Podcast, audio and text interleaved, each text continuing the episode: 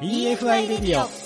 こんばんは大野康成です。こんばんは高橋真美子です。EFI レディオこの番組はフードテックや食の未来について一緒に考えていこうという番組です。今週も大野さんはオンラインで参加ということでよろしくお願いします、はい、よろしくお願いします。はい。今週のゲストはですね株式会社八木酒造部代表取締役八木信樹さんです。この後登場お楽しみに EFI レディオでは改めまして今夜のゲストをご紹介させていただきます。株式会社八木酒造部代表取締役八木信樹さんです。よろしくお願いします。よろしくお願いいたします。八木酒造部ではこう今どういったものを今製造販売されているんですか？はい。清酒山丹正宗を、えー、製造販売しております。結構もう昔からやられているものなんですか？そうですね。あの、会社は1831年、えー、店舗2年創業になりまして、えー、今年で193年目になるんですけども、最初は醤油の製造から始まってまして、その翌年から日本酒を製造し始めております。八木社長で何代目になられるんですか？はい、私で8代目になります。8代目。8代続く酒造とますか、お酒を作る会社をこう継ぐっていうのは、重圧っていうのはやっぱりあったんですか？そうですね。もう当然継がなきゃいけないものとずっと思って育ってきました。あ、そうなんですね。もうやっぱり小さい時からそういう意識っていうのはもうあったそうですね。もうあの、一言も継げと言われたことはないんですけども、まあ、子供心に継ぐというふうに思ってました。あれですよね、えー、大学卒業されてすぐに継がれたわけではなく、うん、そうですね。あのちょっと自分が大学で会計を専門だったのと、うん、えー、コンピューターが好きだったので、うん、まあ、その知識が活かせる IT コンサルの業界にちょっと一回入りました。えちなみにどちらに入られたんですか？当時アンダーセンコンサルティングって会社で今アクセンチュアという名前に変わってるんですけどもその会社におりました。え、まあ、私もコンサルの仕事をしてるのでもう憧れ中の憧れなんですけどいやもうすごいですよ。アクセンチュアって言ったらコンサルやる人は誰もが多分入りたい会社。もうトップオブトップっていう、でそういうもう企業さんに就職されてなんかそのまま居続けよう、このままこっちにステップアップしようっていうのはなかったんですか？いや、あの、そう、できたらいいなって思ったんですけど、まあでも結局、まあ父が病気した時にもう帰んなきゃと思って、本当身を切る思いで帰りました。そうですよね。じゃあ、あの、アクセンチャーに大体何年ぐらいいらっしゃったんですか ?6 年おりました。6年、まあそこでこうやられて、まあ今の会社にこう戻られてこうやった時っていうのは、その周りのこう反応っていうのはどうだったんですか？そうですね、あんまりあの業界的にも会社的にも良くない状況だったので、まあ、本当よく帰ってきてくれたというような形で、本当温かく迎えてもらいました。なんかこう、今ちょっとお話もありましたけれども、まあ我々もこう、まあニュースとか、メディアを通して、まあこの業界そのものが停滞してるみたいな話もよく聞くんですけど、実際このあたりっていうのはどうなんですか？いやもう本当その通りで、まあ、実は日本酒業界の出荷のピークは私がちょうど生まれた昭和48年でして、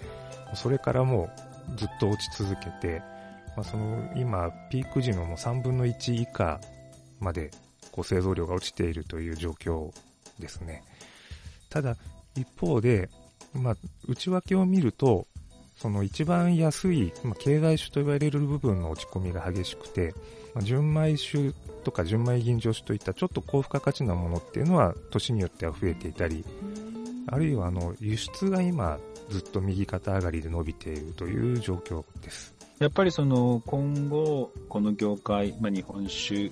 の出荷量、まあ、日本国内ではやっぱり増やしていくっていうのはなかなか難しいのかなと思うので、輸出という部分が非常に大事かなと思うんですけど、この輸出の部分で今どういった取り組みをされているんですか？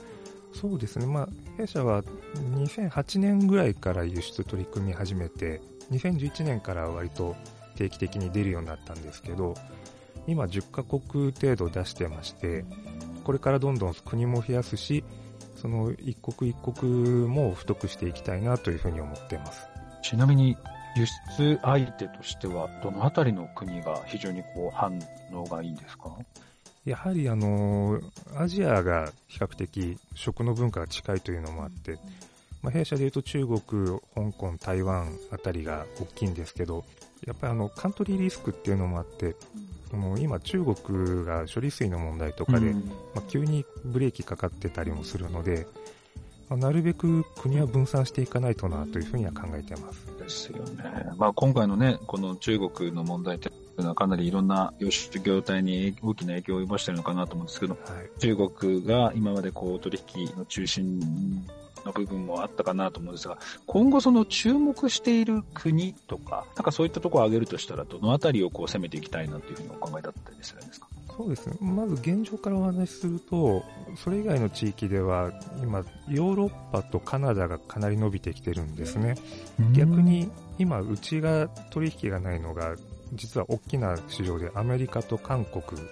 がないんですね。なので、遅ればせながらアメリカをしっかりやりたいというのと、韓国も、まあ、せっかくあの直行便が飛んでますので、これからしっかり開拓していきたいなというふうに考えてます。輸出を、日本酒をこう海外に売っていく、まあ、ビジネスを展開していくっていうところで、こうどのあたりがなんか非常にこう重要になってくるんですか？その味なのか、ブランディングなのか、ストーリーなのか、価格なのかとか。まずですね、あの絶対必要なのが、その日本食がすでに受け入れられてるっていう状態じゃないと、どう頑張っても日本酒だけでは入っていけないんですね。なので、うん、日本食がもうしっかり根付いている市場に対してターゲット狙ってこう行くっていうのがまず一つ前提としてあるんですけど、そこから先はですね、意外と味もその、いきなり日本酒飲んだ人って違いってあんまわかんないし、ブランドもその日本での大小みたいなのは向こうは全くわかんないですね。なので、一番重要なのは、あの、親近感を持って、こう、飲んでもらうために、まず自分が行くことだと思ってます。なので、まあ、取引ができるようになったら、まずは必ず自分で行ってですね、現地の代理店であったり、レストランであったり、一般の方であったりと、こう、なるべく触れ合えるようななんか、接点を作ってもらってですね、まあそこでこう、プロモーションをしたり、ちょっとセミナーみたいなことをしたりっていうようなことを今までしてまいりました。じゃいろんな国に直接行かれてっていうそうですね。ただまあやっぱり国がこう10カ国とかになってくると、なかなかその全部に毎年行くとかできないので、うん、何年かに一度とかっていう形では必ず行くようには、あのコロナ前まではしてました。うんちなみにまあ、こういった、まあ、輸出を強化していくところで、まあ、仮に、こう、国ですとか、まあ、県とかに、こういうところをこうサポートしてくれると、まあ、今我々課題になっているので、ここがあれば、何かこう輸出を最大化できるなっていうものをもし挙げるとしたら、なんかどういったところがありますか？そうですね。やっぱり輸出の難しさは、まず始めるところが一番難しくて、で、その、相手を見つけることっていうのがとにかくハードルが高いんですね。で、そこに関しては実はすごくサポートしてもらってて、まあ、愛媛県であったり、ジェトロであったり、国税庁であったり、こう商談会っていうのをいろいろ設定してくれてですね、コロナ中もまあオンラインとかであったんですけど、まあ、そういうことをしてもらえるおかげで、まあそういうのに参加して取引先が見つけられるみたいな、そこ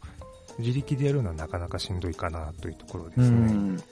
で一回繋がっちゃえば、あとはその自分の努力次第みたいなところあるんですけど、まあ、もしサポートしてもらえるならやっぱり渡航費みたいなところはちょっと補助いただけるとすごい助かるなとかいうのはありますけれども、まあ、それ以外は特にこう行動してもお願いしたいみたいな今のところはないですね。うんいや、だから私あの、結構その他の県とかもいろいろ見てるんですけど、愛媛県はなんかうまく物を売っていく、そこに対して県としてもこうサポートする体制っていうのが、こう、まあまあ整っているんじゃないかなっていう、すごい気はしているので、なんか今のお話をお聞きして、やっぱりそうかっていうのはすごい感じましたね。その通りですね。やっぱり中村知事がその、自ら営業マンだとおっしゃって、自ら国外に行ってこう、物を売るみたいな、まあ、そういうのに一緒についていったこともあるんですけれども、まさにそうそういうことだと思います。そう、高橋さんも多分、愛媛県にこういると、なかなかそういうイメージないかもしれないですけど、結構やっぱりすごいです。この愛媛県もそうですし、なんかジェトロとの連携とかも、やっぱり他の県と比べると、物を売っていくぞっていうのを県を挙げてやっている感じっていうのはすごいあるので、うん、そういった部分では、なんかそういう期間をもっとうまく活用していくっていうのは、すごく大事なポイントかなっていう気がしますね。徹底的にこう活用するって、まあ、自分からお願いするっていうのは大事だと思います。うんうん、あとあの、八木社長の、アナの国際線のファーストクラス採用っていうふうに書かれた後です、これはどういったことですか？あの弊社のまあ銀城酒というのが2014年に全日空の国際線ファーストクラスの機内で、まあ、提供していただいたんですけども、うんうんあの、通常のルートで採用されたわけではなくてですね、ワイングラスで美味しい日本酒アワードというコンクールで副賞に選ばれまして、通常のルートだとなかなか土俵にも乗れないんですけど、まあ、いきなり採用してもらったみたいな感じで、まあ、これは本当ありがたかったですね。国際線のファーストクラスに乗る方が機内で飲めるっていう。そうですね。なんか反応はどんな感じで広がっていきました？全日空が選んだっていうのはものすごいこう評判で、航空会社のブランドがすごいんだと思うんですけど、まあ、いろんなコンクールの金賞受賞とか、そういったものよりも、アナが採用したっていうことの方がこうインパクトがあるみたいで、まあ、やっぱり店頭で商品説明するときにそれを言うともうなんか即決される方がすごい続出したみたいな、そんな感じですね。改めて航空会社のブランド力を思い知らされました。これはその向こう側からお声があったんですか？そうです。あの、ワイングラスのアワードの授賞式で最高金賞は事前に分かってて、それを、賞状をもらった後に、まあ、いきなりその発表があってですね、実は採用しますみたいな感じでいきなり言われた。本当晴天の霹靂ですね。直接売り上げに本当直結することなので、まあ、またないかなと思ってるんですけどね。まあ先ほどね、いろんなものこう課題もあり、ただその課題っていうのを克服していくために、まあ輸出ですとか、まあそういったものの新しい取り組みっていうのを強化していくと。はい。で、まあそういった取り組みがありながら、まあ今後、会社もそうですし、商品も含めて、展開戦略みたいなところでは、どのようにお考えだったりするんでしょうか？そうですね。あの、まあコロナ禍ちょっと時間が十分取れたというのもあってですね、いろいろ考えることができて、まあ、その中で一つもう今年取り組んだのがですね、室町時代の日本酒の製法をちょっと復活させて、人工的なものを使わずに日本酒を作るということにチャレンジしたんですね。まあ、具体的に言うと、日本酒を作るときにあの人工的に生成した乳酸というのを使って、まあ、殺菌してですね、酵母だけは酸に強いので酵母だけ生き残るみたいなのが、まあ、日本酒の作り方の一つなんですけども、そのそういうものがなかった時代っていうのは、空気中の乳酸菌を活用して同じことをやってたんですね。で、皆さん、木本作りとか山灰作りとか、まず言葉は聞いたことあるかと思うんですけど、それより前に行われてた水元という作り方をチャレンジしました。これがですね、私の先祖、初代が、まあ、奈良から来たという資料が残ってるんですけど、ルーツである奈良で行われてたお酒の作り方でして、まあ、それを紐解いてですね、で、奈良の酒造さんから技術提供を受けて、まあ、チャレンジして今年2商品作ったんですね。まあ、思いのほか程度のいいものができまして、ちょっとこれを今後こう広げていってですね、なるべくその添加物のないお酒みたいな、こう自然派みたいなものに取り組んでいきたいなというふうに考えています。味はどうですか？思ったより癖がないというか、非常に綺麗なお酒ができまして、ほんのりですね、こうまあ、言われてみると、乳酸菌っぽい、こう、ちょっとヨーグルトっぽい酸味みたいなのがあって、クリーミーな感じなんですけども、いいお酒ができたなというふうに感じています。そう言われるとめちゃめちゃ飲んでみたい。ぜひ。はい。ということで、今夜のゲスト、株式会社八木酒造部代表取締役でいらっしゃいます、八木信樹さんにお越しいただきました。ありがとうございました。こちらこそありがとうございました。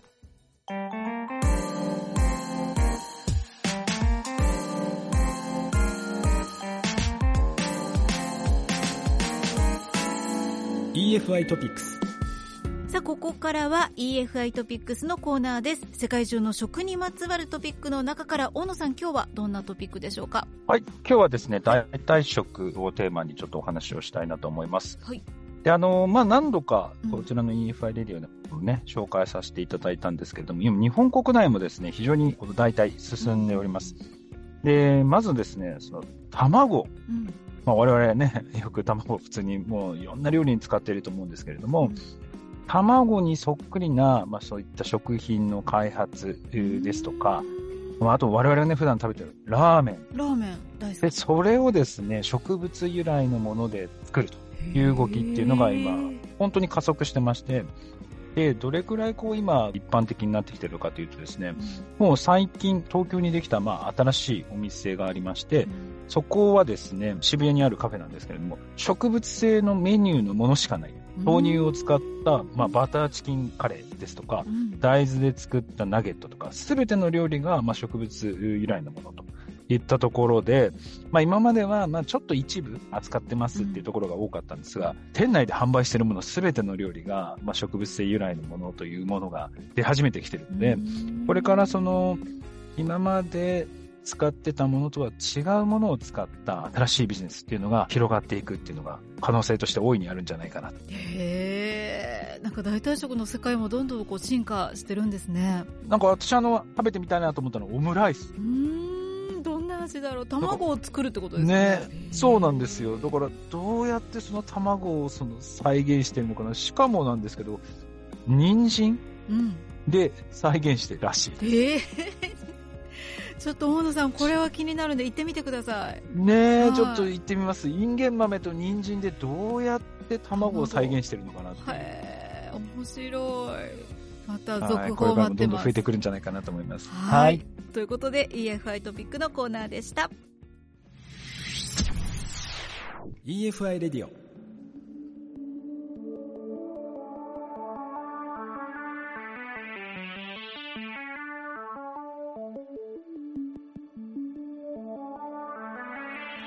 さて EFI レディオ今週もそろそろエンディングのお時間になります。小野さん今週の八木社長いかがでしたでしょうか？いやーすごい熱い思いを持った方だなというなんかあの淡々とされてるんですけど私だったらアクセンチュはやめないな。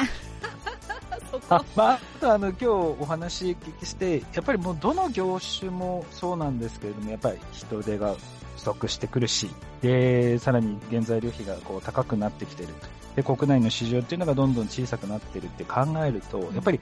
海外、輸出をどう強化していくのかっていうのはですね、これ、どのジャンルにおいてもやっぱり非常に重要なので、やっぱりこの辺の部分をどうしていくのかっていうのは、ぱり県内企業の方たちっていうのも考えていく必要性があるなということと、うん、やっぱり自分一人だとなかなかね、そういったことっていうのを全部考えていくっていうのはやっぱり難しいので、県庁もそうですし、ジェトルもそうだし、まあいろいろなそういうのをサポートする団体っていうのは愛媛県って本当に強いと思うので、うん、こういったところをうまくこう活用しながら、どうやったら輸出を強化できるのか。やっぱりこのあたりっていうのは、しっかり取り組んでいくことっていうのが重要だなっていうのを改めて感じました。ということで、この番組はウェブ上で聞くこともできます。EFI レディオで検索、FM 愛媛の番組ホームページ上で聞けます。また、ポッドキャストも配信中です。ぜひ聞いてください。最新回は番組終了後にアップ予定となっています。ということで、そろそろこの番組今週もお別れの時間です。EFI レディオ、大野康則でした。高橋真美子でした。